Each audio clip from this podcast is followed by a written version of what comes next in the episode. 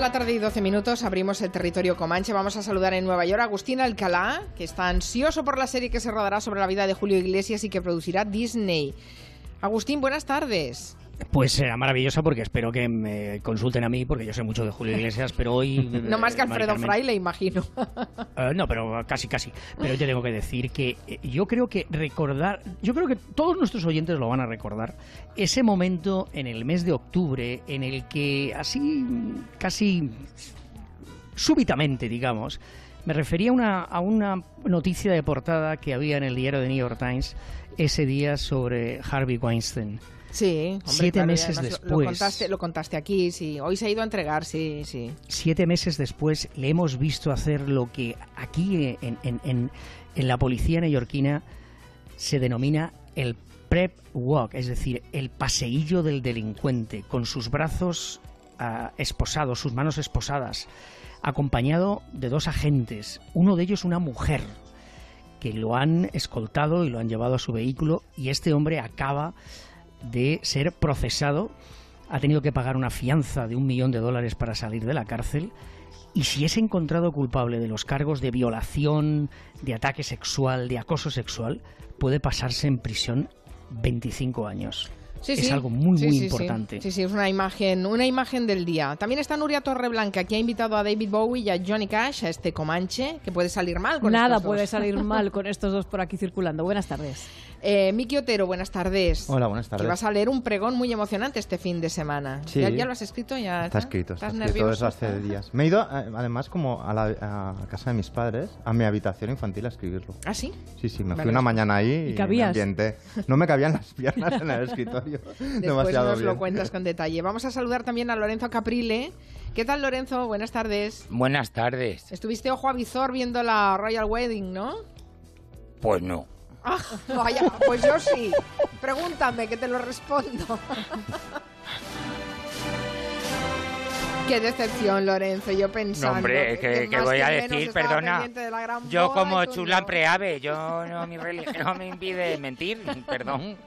Pues- Bueno, el- pues- no sé, por cierto, Agustín, el hecho de que la novia en este bodorrio real fuera norteamericana ha hecho que haya interés por parte de... Oye, pero de- vamos, que yo estaba a las 7 de la... Bueno, yo no, mi mujer, a partir de las 6 de la mañana ya, estaba mujer, ya claro, despierta con mi hija pequeña viendo la boda. 29 millones, se vio más la boda aquí que en Gran Bretaña. 29 millones de espectadores. El sacerdote, el cura, eh, que, que, que, que- El reverendo. El reverendo, reverendo, porque es protestante. De, que habló, vamos, se ha convertido en una de las personas más populares y más conocidas de este país. Sí, sí, bueno, sí, creo que no solo en Estados Unidos, ¿eh? yo creo que despertó adhesiones en todo el mundo. Em, tengo que preguntártelo, Lorenzo. ¿No viste muy parecido el vestido de Meghan, Meghan Markle a uno que tú has hecho, que tú hiciste?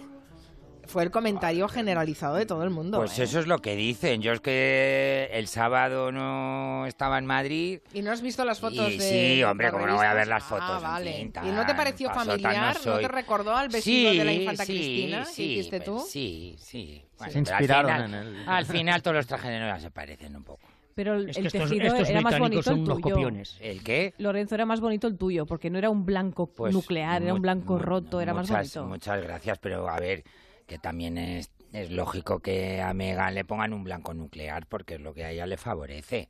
Claro, eso lo, se lo he dicho yo a Nuria esta mañana también. Ya, pero me gusta más el otro color. ¿Te gustó el vestido en cualquier caso, Lorenzo? Aparte de que se pareciera al tuyo. Hombre, a mí me gustó mucho el vestido porque pues, pues, pues es un poco también muy parecido a lo que yo hago. Ahora, a ver, aquí va a parecer que soy aquí el compañero envidioso. No, pero eres zascandiles. el experto en novias. Pero o sea yo creo que estaba mal sentado ese traje. En mi, en ¿Qué mi humilísima opinión, A ¿eh? ¿Qué quiere decir Maestro. mal Que sentado? la no, postura. yo se lo vi grande por todas partes a esa chica. que se debe haber adelgazado mucho en las últimas semanas. a Ya, lo mejor, bueno, ¿no? pero, si esto se eres Givenchy altísima costura, que nos han repasado lo del Givenchy para arriba y para abajo, y la mm, directora creativa, que es inglesa, que era mujer, que en fin, ya han hecho toda una cosa de política, de que si era mujer, era una diseñadora de moda mujer. Pues chico, pues, pues hasta el último momento te montas ahí un tallercito de campaña y ajustas el vestido hasta prácticamente que salga del coche que es lo que yo recuerdo que hicimos, y hablo en plural, todos nosotros del equipo, en Barcelona hace ya 21 años. Entonces yo lo vi, lo vi que le bailaba el vestido, le vi, en fin, no vi un cuerpo O sea, el liso. vestido era bonito y ella era muy delgada. Yo no estoy diciendo que ella esté muy delgada, que No, luego que dicen bailaba. tal. No, eso lo he dicho yo, lo he dicho yo. Yo Con- le vi la Oye, con manga muy otros- ancha, la vi, lo vi, pues eso, que no Y- y con yo, respecto pero a igual otros es, vestidos. igual es mi opinión, ¿eh? Ojo. No, lo ha dicho más gente esto. ¿eh? Que No, Sí. que no quiero que suene esto, ay, aquí ya está el, el modista rencoroso, mío, porque nada No, más hombre, lejos no, de la ya sabes que la gente no va a pensar mal de ti. Pero yo lo vi, lo vi que, es, que le quedaba grande. Y con respecto a otros vestidos así de recientes de casas reales, el de, el de bueno, el de su cuñada, eh, Kate Middleton, y, o el de la hermana de Kate, la pipa y tal, ¿con, con cuál te quedas? No, yo creo que cada uno estaba muy bien ajustado en el sentido del estilo, no ajustado en plan técnico. Yo en- en el caso de Megan creo que pobrecita mía, creo, ¿eh? y es mi opinión desde fuera al ver las fotos. Creo que estaba tan asustada o con tanta presión de que pudieran echarle en cara pues su pasado de actriz, que es divorciada, que viene de Hollywood, que igual se pasó de frenada en algo pues muy casto y muy mm, pues eso, quizás excesivamente clásico. El diseño del que estamos hablando tiene 21 años.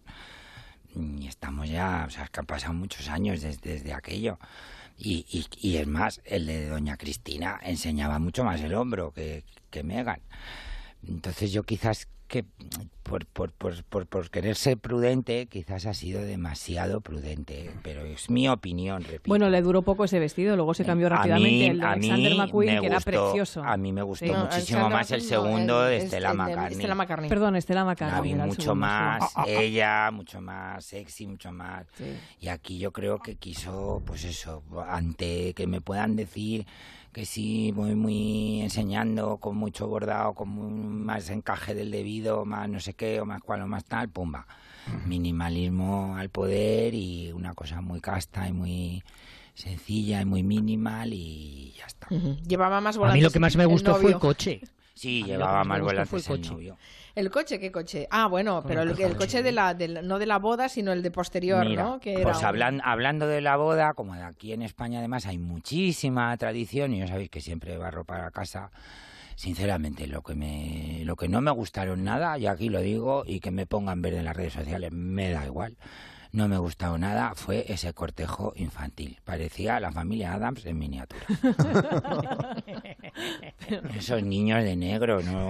que luego resulta que era el uniforme del novio hecho en miniatura, no sé, unas cosas que nos Y eso que no vio contaron. la boda. un poco de miedo, ¿eh? Esas niñas, no sé, chico, yo como, y aquí también barro para casa, como uno de los trabajos que hemos hecho en el taller que más satisfacción nos dio y que más orgullo tenemos de ese, de ese trabajo fue el cortejo de niños de, de sus majestades los reyes de ahora, ese cortejo en blanco y amarillo y oro, inspirado en Goya, con todos aquellos niños que parecían bajados de los cuadros que hay en el que Museo un- del un- Prado. uno le daba patadas a otro. Que Sí, uno le daba era, patadas a otro. fue divertido. Pues, pues que, ¿sabes? Pues sé lo que es hacer un cortejo nupcial para una boda de esa categoría y con toda la tradición de pintura inglesa. Copias un, un Lawrence, copias un, un Gainsbourg de fin- principios del 18, del 19, perdón. No sé, es que yo cuando vi aquello digo, madre mía, pues es que el musical, esos no sé. Parecía, como acabo de ver el musical de Familia Adams, digo, me parecía ver a miércoles y al, Sí. y al, y al Pero aparecieron George Clooney, Tom Hardy, y al final ya te olvidas de niños y te olvidas de todo. George Clooney, que el de. Guardian lo presentaba como el marido El de... marido de Amal, sí, ¿no? Exacto, de Amal. Sí, sí, que, que por cierto llevaba un vestido, eh, la verdad es que muy bonito. Ella. Ella, sí. Sí, Amarillo, Él claro. horrible, él iba con un traje Tienes que ser ella para... porque eso es un color muy... Muy difícil. Yo me quedo con el broche que llevaba su majestad la reina Isabel II, que mira, pues me toca a mí ese broche y ya no tengo que volver al comercio. Bueno, sigamos adelante, que tenemos muchas más cosas que comentar en el Comanche, pero no podíamos dejar de curiosear un poco y de cotillear un poco. El gran David Bowie sigue estando muy presente, aún después de morir, el Duque Blanco que inspira músicos, cineastas y autores que escriben su primera novela. Como es el caso de la novela Lejos de todo, que es la primera novela de un periodista, de Rafa Cervera, en la que ha imaginado a David Bowie, a Iggy Pop y a Coco. Coco, atención, que era la secretaria de Bowie, su mano derecha, a la que dejó dos millones en su testamento, por cierto. Bueno, imaginó a Bowie, a Iggy Pop y a Coco en esta novela viviendo una temporada en Valencia en el año 1976. Pero por situarlo un poquito, no Valencia en general, vamos a El Salé, una pedanía situada en pleno Parque Natural de la Albufera, que ya como como creativo funciona. ¿eh? Esta es una de las Sí, tramas que aparece. Y David Bowie en la albufera, eso no es verdad, ¿no? Nunca estuvo, ¿no? Esto tendrás que leerlo para Ah, saberlo. vale, Ah, vale. Esta es una de las tramas que aparece que se mezcla, se entremezcla con otra trama que en este caso está protagonizada por adolescentes un año más tarde, en 1977. Y de hecho la novela está bien porque arranca situándote, como hace un momentito comentaba Miki, ¿no? En, he ido a la habitación de mis padres para escribir, la habitación antigua, la habitación de cuando eres niño, ¿no? Para escribir una cosa. Pues esto está bien, ¿no? Porque, porque yo creo que la descripción de una habitación adolescente es ya todo un género literario que creo que vale la pena destacar y en este caso está muy bien. Eh, a esta novela, lejos de todo, le han dado el premio, le acaban de dar ahora mismo el premio de la crítica literaria valenciana, eh, que también le han dado a De la Cortina. Y la ilustración es muy bonita, es una ilustración de Roberta Marrero, que también yo creo que es un momento interesante para hablar de la importancia que tiene una portada en un libro, en una novela. O sea, ¿os decantáis por una novela por la portada? ¿Os echa para atrás? ¿Os enamoráis? Bueno, hay, estu- hay estudios Yo de sí, eso. yo sí. Sí, no, es Yo me echa para atrás y me anima a comprar, claro. Bo- cantaba aquello de no puedes juzgar un libro por la portada, pero Exacto. es mentira. Pero eso, Porque- eso no es verdad. Porque realmente a mí también me sucede, se te van los ojos. Pero yo creo que la Sí, industria sí. editorial además lo tiene computado. Es decir, qué tanto por ciento de gente compra un libro por la portada. Y me parece que es altísimo. No sé si llega hasta el 80%. Y el destrozo que te pueden hacer por una mala portada o porque Sí. da una idea equivocada de lo que va esa novela, ¿no? Eso es la importancia. A ver si, si algún oyente nos lo podría decir también, nos podría escribir para decir si alguna vez ha elegido un libro por una portada en concreto y luego se ha decepcionado o al revés, no esperaba nada por una portada y después ha descubierto una gran novela detrás. Mm. Yo las últimas portadas que recuerdo que me han impresionado y que me han hecho, me han incentivado a leer, eh, fueron las de las de la trilogía de, de Millennial.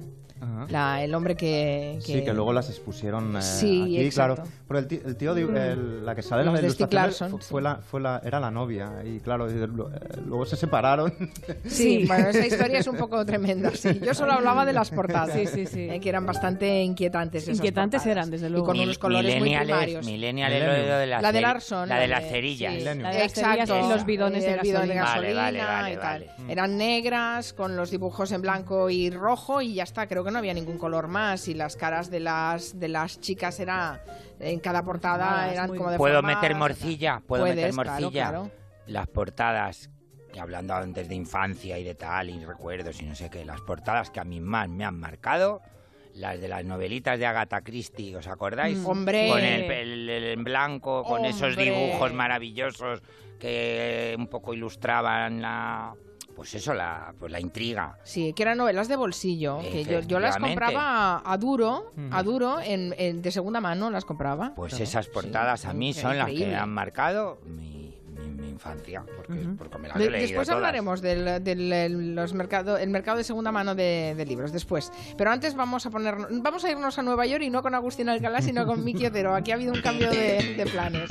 Nos vamos a poner nostálgicos. ¿Quién nos recuerda esta sintonía?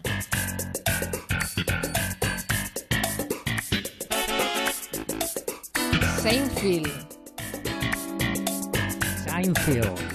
Gracias, Agustín. Pero aquí lo llamábamos Seinfeld. Pues aquí me habéis pillado, esto no sé lo que es. ¿Qué?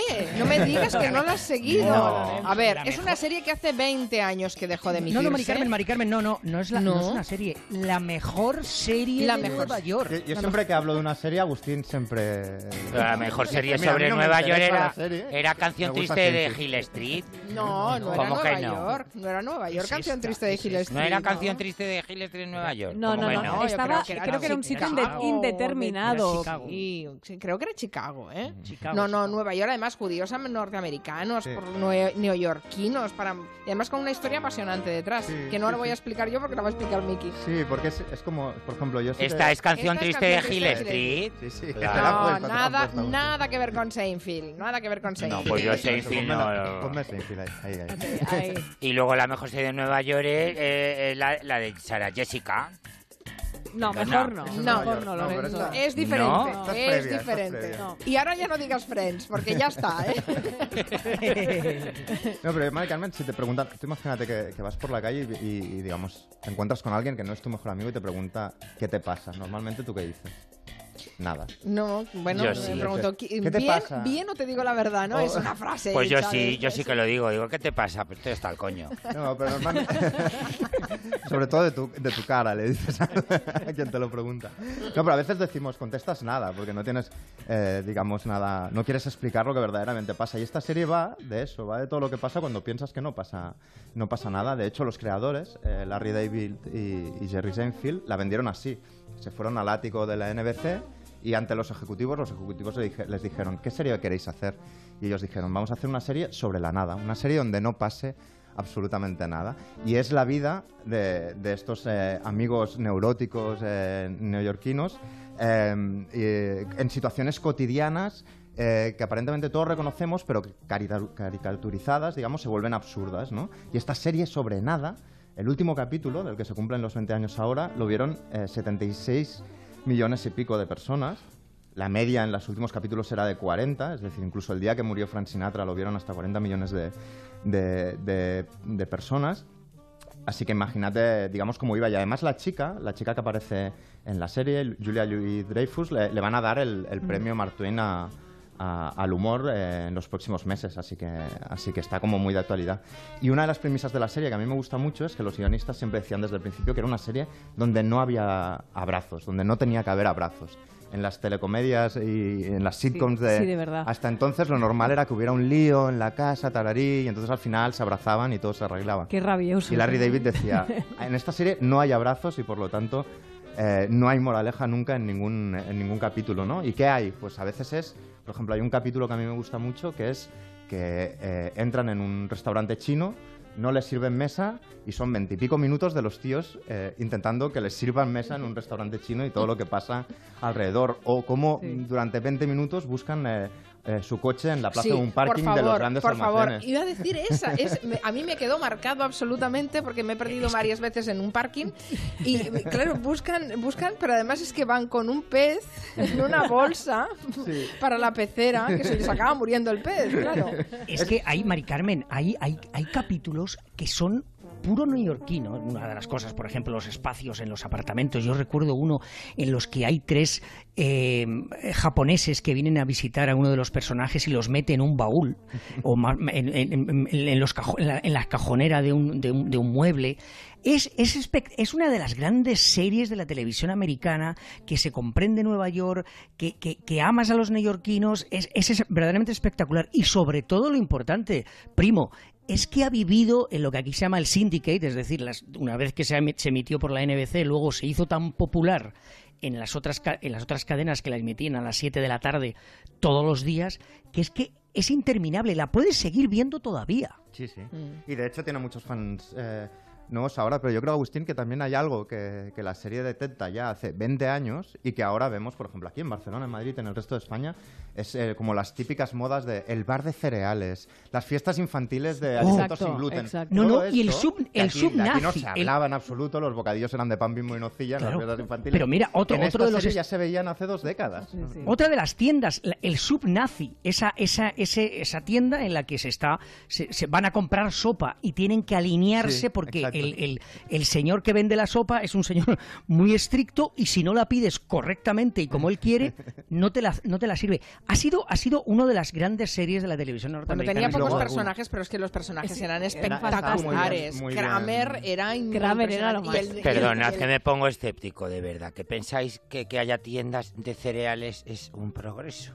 No, no, al no, revés. decimos Ah, que hace menos 20 mal. años No, estaban no. en Nueva York y Precisa- ahora las abren aquí con No, éxito. Caprile, claro, pues no, qué no, no. horror, pues Lo qué que horror. Si decíamos eso, es, eso es gracias a esta serie, pues no, No, sé qué no, no, no, Lo que decíamos no. es lo contrario, eh, Ah. Caprile, que esta serie precisamente se mofa de estas cosas. Ah, ah, vale, vale, también vale. De, de- de la diferencia entre, entre lo que decimos y lo que hacemos en realidad. ¿Cómo se llamaba el amigo, el el cuerpo George? y lo que ¿Cómo se llamaba. George? George, George Costanza. George la- Costanza. el alter ego del Oh. guionista de Larry David, que luego ha seguido con su carrera con series Espectacular, como George Enthusiast. Costanza. George Constanza, por ejemplo, eh, que era- para mí es directamente el más divertido de, de la serie. Hay un clip eh, donde eh, lo intenta dejar con una chica y pasa esto.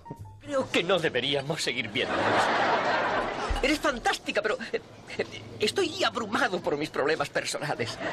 ¿Qué ocurre? ¿Qué te he hecho? No, no, no, nada, no es por ti, es por mí. Yo eh, tengo miedo de comprometerme. No sé lo que es el amor. Te horrorizan mis pendientes, ¿verdad? No, no. No has dicho nada de mi peinado chino. Me encantan esos palillos. Personalmente prefiero un tenedor, pero te quedan muy bien. Quiero la verdad. ¿La verdad? ¿Quieres la verdad? ¡Son tus pendientes! ¡Son los palillos chinos! ¡Pero hay mucho más! ¡Eres pretenciosa! ¡Llamas a todo el mundo por su nombre completo! ¡A mi portero, Sammy! Le has llamado Samuel, pero ni siquiera has dicho Samuel. ¡Dijiste Samuel! ¡Sombreros de pasta de papel! ¿Pero dónde se ha visto esa estupidez? Continúa. Creo que ya lo he dicho todo. Perdona si he sido un poco brusco. No. Te pedí la verdad. Gracias por ser sincero. ¿Cuánto es lo mío? Buenísima escena. Oh. Pues cuatro dólares con la propina. Le cobra la... ¿Sabéis, ¿Sabéis que la- el restaurante donde ellos se, se juntaban a, a- a- a desayunar o a comer eh, se puede ver? Está en, en la calle 112, se llama Tom's y eh, es un barrio que se llama Morning Heights y todavía uno puede, puede ir. En, está en Broadway y la 112 y se puede ir a, a visitar. Es espectacular, es una de las grandes series de la televisión norteamericana. sin ¿Y duda dices. Miki, que se puede volver a ver? ¿Que se, que se está emitiendo Yo- ahora? no- bueno, emitiendo en abierto en la televisión española no, pero yo diría que en, que en alguna de las Que plataformas está liber- ¿no? liberada, Sí, en Netflix, en alguna de estas. HBO. Sí, de hecho pagaron, esto lo explicamos un día, le pagaron a Jerry Seinfeld una millonada precisamente para, para volver a remitir ahí. Hay algunos oyentes que nos envían fotos de portadas de, de libros, pero me quedo con este mensaje de, de El que se pica. Dice, a un libro no se le debe juzgar por sus tapas. A un bar, sí. Muy Cierto, muy cierto. una pausa, una pausa. Start spreading the news. I'm leaving today. I want to be a part of it. New York, Hemos dejado el eh, Nueva York de Seinfeld y nos vamos a algo más clásico. right through the very heart of it. New York, New York. ¿Saben esa frase de New York de Sinatra que dice la ciudad que nunca duerme? Pues es mentira. Nos ha contado Agustín Alcalá que los neoyorquinos ahora se echan la siesta. Hemos colonizado a los neoyorquinos, Agustín. ¿Y cómo sabía yo que Nuria me iba a poner eh, a, a- a- a Blue, A a. Blue Eyes? A Blue Eyes. Me lo le iba había a puesto poner, los Ramones, pero, ¿para qué? Si no lo ibas a agradecer tampoco. Sí, no, lo- no sabía quién eran, vamos. Mira, los neoyorquinos están, están aprendiendo lo bueno que es tomarse una siesta. En Manhattan ya hay locales que te permiten dormir un ratito en medio de la jornada laboral.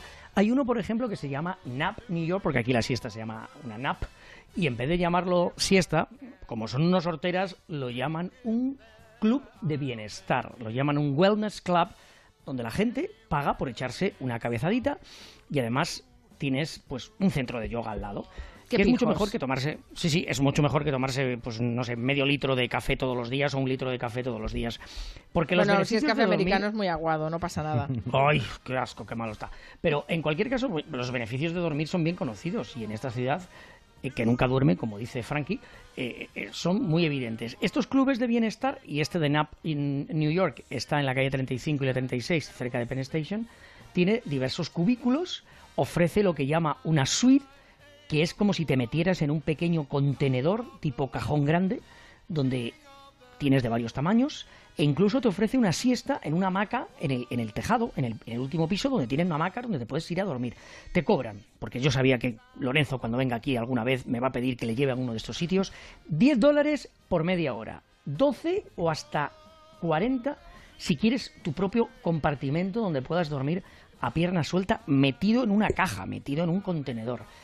Pero luego también hay gimnasios que tienen salas para dormir y hasta hoteles que te alquilan habitaciones, Mari Carmen, para tomar solamente la siesta por hora. Eso, no eso me parece una gran idea. Si tuviéramos un hotel de esos en las Ramblas, te digo yo que me gastaba la, la Y, y en San Sí, sí, sí, Sebastián sí. de los Reyes ya ni te cuento, ni Pero te hay reglas. cuento. Por hay favor, reglas, hay reglas, hay A ver, reglas. que tienes tú que estar puedes solo, alquil- ¿no? Claro, tú puedes alquilar una habitación de hotel por horas, pero no puedes meter a tu pareja para que no una Mm. cosa no lleve a la otra. Y también hay compañías de tecnología de esta ciudad que ofrecen lugares a sus empleados para recargar, que es el sinónimo educado de decir que te tomes una siesta y que no lo hagas generalmente en el sofá, en el sofá de, de la sala de reuniones. Ahí no te puedes tomar una siesta. Pues hay compañías que te ofrecen eso porque el dormir es la mejor opción para superar las crisis y sobre todo para un largo día ante el escritorio. Pues a mí que las siestas de sofá me parecen geniales. Hmm. Sí, Más de sofá que de cama, ¿eh? que las de cama y Sí, sí, orinal. pero- O la, o la de cucharita, que es la que hacía... decía Pues que a mí hacía- la siesta me sí. gusta que en hacía la Dalí, cama, ¿no? Mari Que- Carmen. Que dormía con una cucharita de plata en la mano y así cuando se le caía, porque se sobaba, se despertaba otra vez. Yo lo siento, Miki, pero para mí la cucharita no es eso. La cucharita es Bueno, la- hacer la cucharita es otra cosa. es otra cosita. que no podríamos La hacer en Nueva siesta York de la cucharita no se puede hacer en Nueva York. La siesta de la cucharita es otra cosita. Claro, ahí. Bueno, pues está bien, está bien. A, ver si cunde y de aquí 20 años. Además, no solo llegan los bares de cereales, llegan también los hoteles de siestas. No estaría mal. Hoy empieza la Feria del Libro de Madrid. Lorenzo, ¿ya llevas la mochila preparada para ir a cargar? Sí, y además, mira, estaba llegando tarde a la segunda parte del Comanche porque estaba yo robando libros aquí Eh, Sí que En lo pregunto porque te redacción. conocemos. en redacción. Pero, ¿Qué? ¿Qué pasa? ¿Qué vas a decir? pero todavía, pero todavía te los dan, pero todavía te los dan. Pero si no me los dan, los cojo yo. Los coge un- directamente. Es- Entra en las redacciones y empieza a mirar libros y dice, este no lo vas a querer. Y hoy me ¿verdad?". llevo también un CD.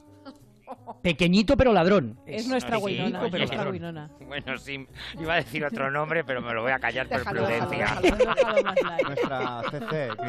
Sí, sí, bueno. que sí que empieza la feria del libro y voy a estar firmando eh, ejemplares de mi libro que han reeditado eh, de qué hablamos de qué eh, de qué hablamos cuando hablamos de estilo y del libro del programa del libro maestros de la costura y eh, mañana sábado por la mañana y por la tarde y el domingo por la mañana Mejor, porque... Solo este fin de semana, ¿no? Solo el fin de semana, porque el siguiente me toca estar en el Orgullo Gay de Tenerife y al siguiente me toca ir con vosotros, nos vamos A Ibiza, a Ibiza sí, todos, vamos a Ibiza, de sí. fiesta. Ah, yo también, yo también, yo Pues, también. oyes, pues si te lo paga el programa, pilla un poco lejos, el Agustín. vuelo, Tú hacer la siesta. Agustín, claro.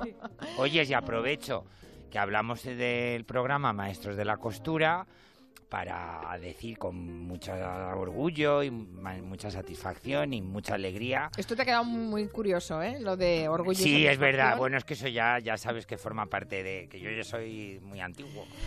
Me tocaron muchos Muy regio, eres muy regio, Lorenzo. que ayer a mi compañero de programa Palomo, en la revista Vogue España, le concedió su premio, es un nombre en inglés, Who is Next, qué, qué es lo que viene o quién es el próximo, esa sería la traducción que es un premio a jóvenes promesas del, del diseño de moda. Eran tres finalistas y, y el ganador ha sido Palomo.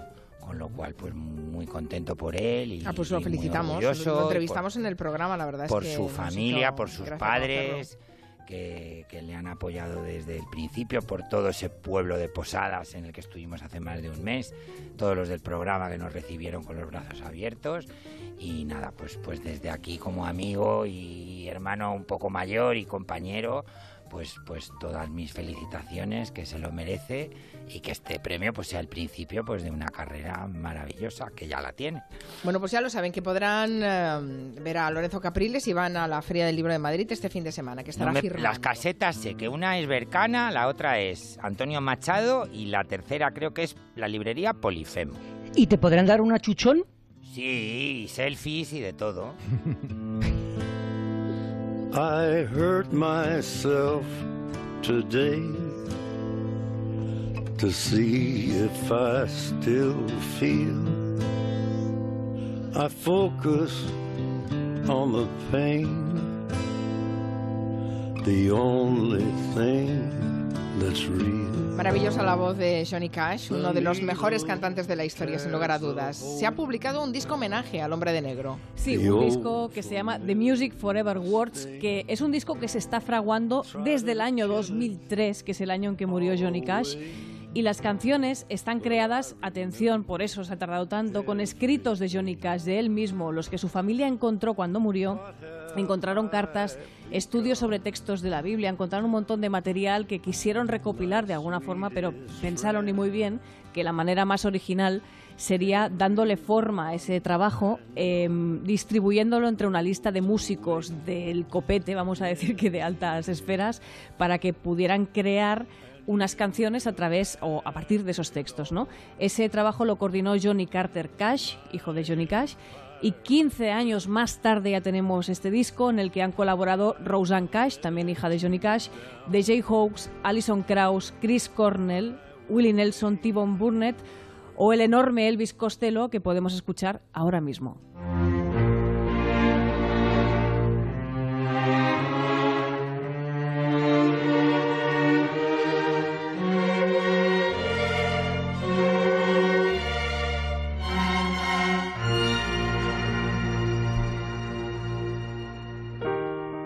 One of these mornings, I'm gonna rise up flying. One of these mornings, I'll sail away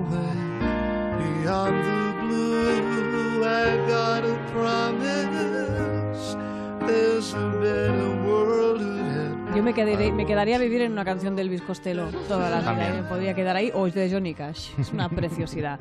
Bueno, pues es un disco que vale la pena, muy variado, por supuesto, por la diferencia de, de- de estilos de la gente que ha creado este disco y que es tan distinto y con tanto talento como el que tenía el gran Johnny Cash. I won't be a stranger when I get to forgiven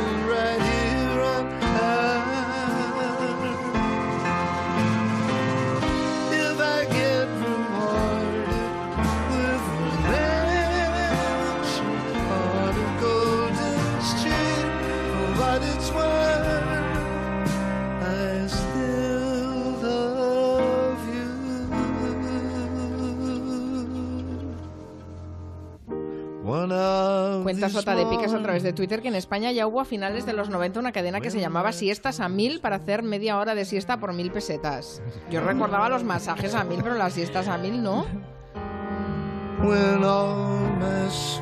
Bueno, si Lorenzo Caprile va a estar en la Feria del Libro de Madrid, que sepan que este fin de semana eh, Miki Otero va a dar un pregón también en, en un mercado dominical de libros. En Que el- tiene historia, que tiene mucha, mucha historia. Es el, el mercado de, de libros de, de- de ocasión, de segunda mano, libros de viejo, como lo quieras llamar, más grande de Europa, en realidad. Es- era un mercado que tenía 300 eh, paradas cada domingo con fondo, digamos, de libros que aparecían cada semana.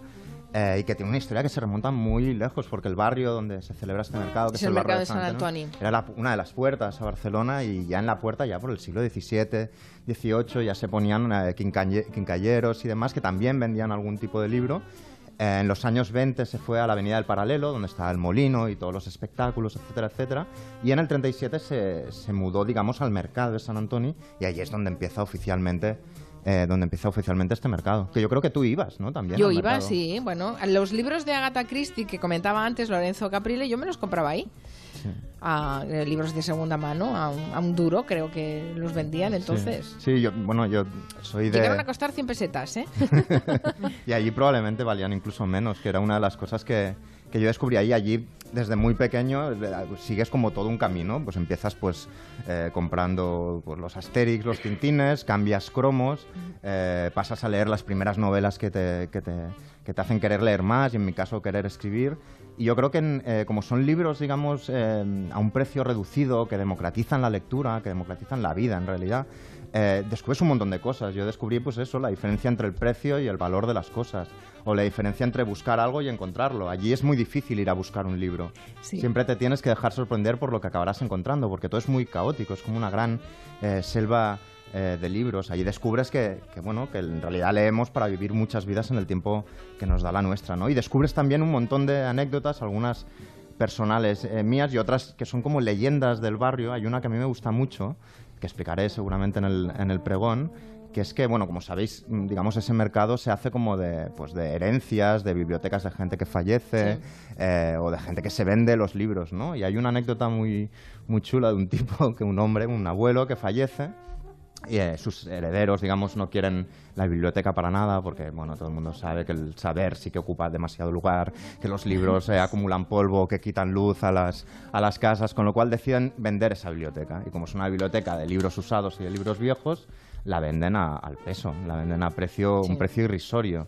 Uno de los paradistas del mercado de libros de San Antonio Dominical decide comprar esta biblioteca, la compra por cuatro duros y cuando se la lleva al almacén abre uno de los libros y cae un billete de 10.000 pesetas y abre otro y cae otro billete de 10.000 pesetas y por lo visto el abuelo, el poseedor de esta biblioteca, lo que pasaba es que recelaba, digamos, de los bancos entonces guardaba toda su fortuna, una fortuna que le había escondido incluso a su familia, eh, dentro de los libros. libros de Oh. su biblioteca personal, con lo cual el paradista que compró por cuatro duros aquella biblioteca, de algún modo se hizo rico. Hay un montón de anécdotas de este, de este estilo, porque yo creo que es un mercado, te digo, de los libros libres, de los libros vivos, porque son libros realmente leídos. Eh. Hay algo que me gusta, digamos, de comprar libros en el mercado de San Antonio, que es que no solo conoces las vidas de los personajes de la novela en cuestión, conoces las vidas de la gente que ha leído ese libro. Es decir, hay, hay dedicatorias Hay todo el rato. dedicatorias, sí. Hay Ah, partidas de resultados de partidas de mus anotadas. Hay, hay dedicatorias como juntos tú y yo para siempre y luego piensas, alguno de los dos se separó Y, y vendió el libro. dedicatorias de los mismos autores que se lo dedican. Yo he encontrado un montón en el mercado de San Antonio de, de autores que le firman el libro a la persona y, y- y dices... Y la persona a veces conoces a ese autor y das ganas de ir para allá y decirle, mira, no te ha acabado el libro. Y es bonito esta cosa como de, como de, de tesoros, ¿no? De Sí. Está lleno de tesoros de papel que realmente siempre el precio es reducido, no es un mercado elitista o para coleccionistas o un, un mercado de antigüedades, ¿no? Es un mercado popular donde lo habitual es, después de comprar esos libros, pues, mm, digamos, parapetarte en algún lugar o, tomar una terraza Un y empezar a leer el libro mientras tomas el vermú de barril o la cerveza o las almendritas Sí, sí, sí. tostadas, que es algo que tienes en tu memoria desde pequeño Pues y que sí, repites Ya siempre cada saben que, domingo. que tenemos cita, el- cita con libros tanto en Madrid como en Barcelona este fin de semana. Por cierto, Agustín, eh, bueno, Lorenzo comentó el otro día lo de, la, lo de la alfombra roja del Met, lo de los vestidos católicos. Creo que has visto, ¿no? La exposición de cuerpos divinos. Sí. ¡Qué envidia! Hace- hace- ¡Qué envidia! Hace, hace dos semanas, pero vamos a ver. Qué vamos. envidia. No has venido porque no has venido porque no has querido. Sí, porque como Yo yo hace- estoy aquí tocándome puturrus, que te habían invitado, que lo has Pero confesado. vamos- Ya, Pero pero no, es que no, no, si no mira. fui, pues eso, hombre, no me lo recuerdes. Pero hace, hace dos semanas que yo os dije que la habían abierto, ya he ido dos veces y no has venido porque no has querido. Ale, yo te tú- pago los 20. Tú, Ale, por- pásalo ahí bien que por yo- la nariz. pero que yo te pago, patatín. que yo te pago los 25 dólares que vale la entrada. Pero si aunque no es lo los una 25, cosa. pero si no se pagan el MED, que es una cosa Que voluntaria. sí, que sí, no, no, ya no, macho, ya, ¿Ya en no? septiembre hay Ahora que se pagar. Si no vives, si no vives aquí, si no vives aquí, pero yo voy, yo estoy seguro que voy a la Que taquilla. te y ponían digo una eres, pegatina monísima, una chapita un ideal te ponían. que Sí, sí, sí. tampoco ya no se pone chapita, ya estás, eh, ya estás, no, no, ya no se pone chapita, ya no se entregas, te ponen un, un tiquecito, una cosa así. Pero si yo voy a la taquilla y digo quién eres, te dejan entrar gratuito Sí, porque claro. vas conmigo. Sí, no, hombre, Y te digo otra cosa, es una- a Harold Koda y me cuela. Si no es los 25 dólares, y es, a ver, págame Pero el si billete de avión, págame el hotel, Pero si yo voy, claro, el claro, hotel ese claro, de las claro, sí. fiestas, claro. Los libros que firmas, los Claro, libros que firmas, claro. Oye, ¿te ha los libros gustado. Agustín, la, la exposición? Mira, Pues claro, una ¿cómo cosa, no le va a es- gustar? Es, impresionante. Yo Pero quería contar lo que he visto. El que ha estado ha sido Agustín. yo, quería, con- yo quería contar lo que he visto. Mira, son 150 piezas. Lo mejor de todo, Lorenzo, es que, como ya dije la otra vez, no están distribuidas en un solo sitio, sino que están distribuidas por todo el museo. Eh, y eso te evita, por ejemplo, que la típica señora de Pensilvania o de New Jersey que se pone enfrente y no te deja ver nada. Esto es absolutamente maravilloso. Yo creo que es una de las mejores exposiciones que he visto en el museo en muchísimo, en muchísimo eh, tiempo. Es la mayor que hace Lorenzo, eh, el Museo del Traje del Metropolitan. Y claro, ya hay muchísima polémica aquí. Más, más que polémica, es un, es, un de- es un debate. Es un debate sobre si lo divino tiene que estar al lado del humano, si gente como Lacroix o, Val- o Valenciaga tiene que estar al lado de, de, de- de- de- de Galeano. La verdad es que es una maravilla, merece mucho la pena. Y, aprovechando que se está en el museo, 25 dólares si no eres neoyorquino, pero si no hay que pagarlos, hay que subir luego al, al tejado. Ya sabéis que todos los años se habla un poco de la exposición que se habla en el tejado del, de- de- del, del mes- del museo, pero este año es algo sorprendente porque hay dos figuras de ciencia ficción que te advierten y lo dicen, hemos venido en paz, de un artista pakistaní que se llama Huma Baba, que yo sé que, que- que al primo, bueno, el primo la conoce muchísimo porque yo no sé quién es. El primo es Os aseguro, El primo os es Mickey. Tiene nombre, tiene nombre. Mickey. Sí, el, primo, el primo es Mickey. Este el primo de la- que se organiza Agustín, a mí me Vamos, el primo de la el primo de la presentadora el primo de la presentadora Primo, Terito. claro terito, terito Pobre Mickey, pobre Mickey. claro y, y- y el, el seguidor de la Sheila que también puede ser otra cosa el seguidor de la Sheila pero os digo una cosa a mí que venga Caprile y lo vea y me explique cómo puede estar estas dos figuras en el museo Que una dos figuras, la de la, la de la terraza. las del tejado las de la terraza Pues que no son lo dos sé. figuras Mira, que- como mañana voy a ver Han Solo, pues te lo cuento. Ah, mira, es buen, buen plan de fin Con de todos los del colegio. Anda. 50 años de... Bueno, no, 50 no, 40 años Lorenzo, ¿tú, después. No, no, no, más de 50, Han Solo 50. o de No, hombre, pero yo no fui, pero 40, yo fui con 10 años a ver las primeras, pues Se 40 te ha años escapado. después. ¿Eras más se de te ha Han Solo o de Luke Skywalker? Lorenzo? ¿Perdón? Dejan solo, ¿no? Seguro. No, es la de Han Solo, el, No, el Han spin-off que han vas a hecho. comparar, vas a comparar No, Han Solo hombre, y Luke yo Skywalker. prefiero- No, pero te Han pregunta Nuria si, si cuando las viste por primera vez eras más de Han Solo ¿Cuál o te de Yo de- no, yo realmente de quién era, era de Chihuahua. Oye, tengo una pregunta Cerramos el ¿por qué- Comanche, cerramos el Comanche que se nos van a echar a las ver, que a ver la pregunta, encima. ¿qué pregunta? Ah, ah, sí, no, Que- no, que- que, sí, que que no por voy qué a está- que por- las ¿Que noticias. por qué que qué? por qué está seguro la que porque está seguro la en Kiev y yo no Ah, Bueno, ah, pero tú lo vivirás Ah, con porque- la misma pasión porque que tú no te dedicas al fútbol y él sí, a lo mejor. Que no sea Agustín eso. Alcalá, Lorenzo Caprile, Miki Otero, Nuria Torreblanca. Gracias, hasta el próximo Comanche. Adiós, adiós. Adiós.